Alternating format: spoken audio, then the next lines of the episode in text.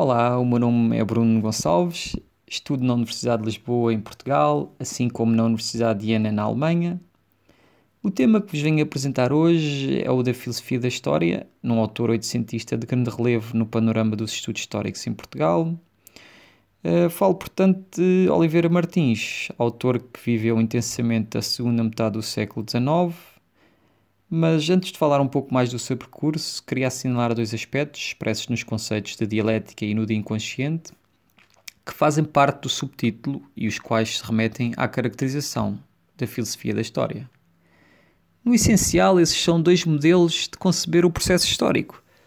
a sua natureza e de como se desenvolve esse processo, com os necessários alicerces no fazer da humanidade.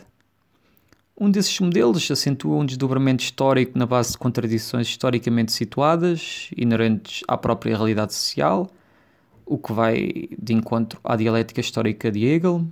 e o outro modelo seria o do inconsciente,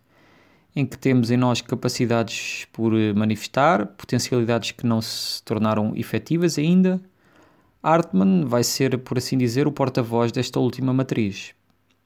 Pode, no entanto, haver uma concordância desses dois modelos, por exemplo, com a ideia do avanço da liberdade, que pela tomada de consciência se expande, como no caso da dialética histórica, e que agora, com o foco na noção de inconsciente, se altera essa proposta de Hegel, na qual a inconsciência não tinha tanto destaque. E o escritor português vai de facto oscilar entre esses dois modelos. E regressando agora ao, ao, ao percurso de Oliveira Martins, ele foi um autor bastante ativo politicamente, como se diria no Brasil, engajado com os problemas do seu tempo, particularmente com o problema do trabalho assalariado, tendo sido inclusive parlamentar, publicista e jornalista, ou seja, teve uma variada atividade escrita.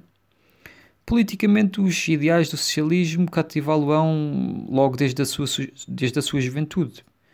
Eh, por volta dos anos 1870, é adepto de um socialismo prodiniano de extração republicana, que, no entanto, mais tardiamente tende a um socialismo apoiado pelo Estado,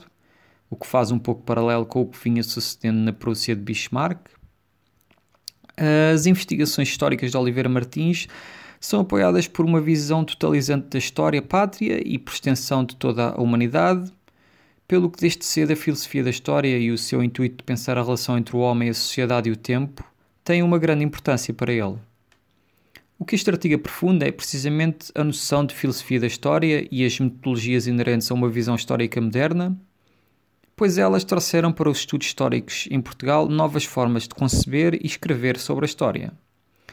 São apontadas, por isso, ao longo do artigo, as fontes e leituras que inspiram Oliveira Martins, das quais ele recolhe uma leitura própria do lugar e significado da filosofia da história no interior da historiografia. Pese embora a crítica moderna às concepções da filosofia da história, críticas com as quais não nos vamos ocupar, é interessante observar a sua procura por um princípio de unidade do processo histórico, geralmente assente na razão ou em princípios morais. Eh, é, no entanto, de frisar que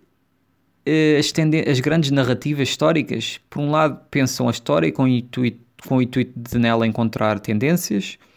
por outro lado, essa autossatisfação deixa de parte desatendido o desconhecido e outros elementos tidos por secundários. Interessantemente, Oliveira Martins é suscetível a essas críticas, dado que algumas narrativas inspiradas na filosofia da história não conservam essa vida para além das grandes civilizações e movimentos históricos. Uh, espero por isso que este artigo talvez uh, possa, de forma mais abrangente, iluminar a importância do diálogo do historiador com a filosofia da história, ajudando a um melhor entendimento do trabalho do próprio historiador, que necessariamente usa do pensar, das suas categorias e conceitos no estudo do passado.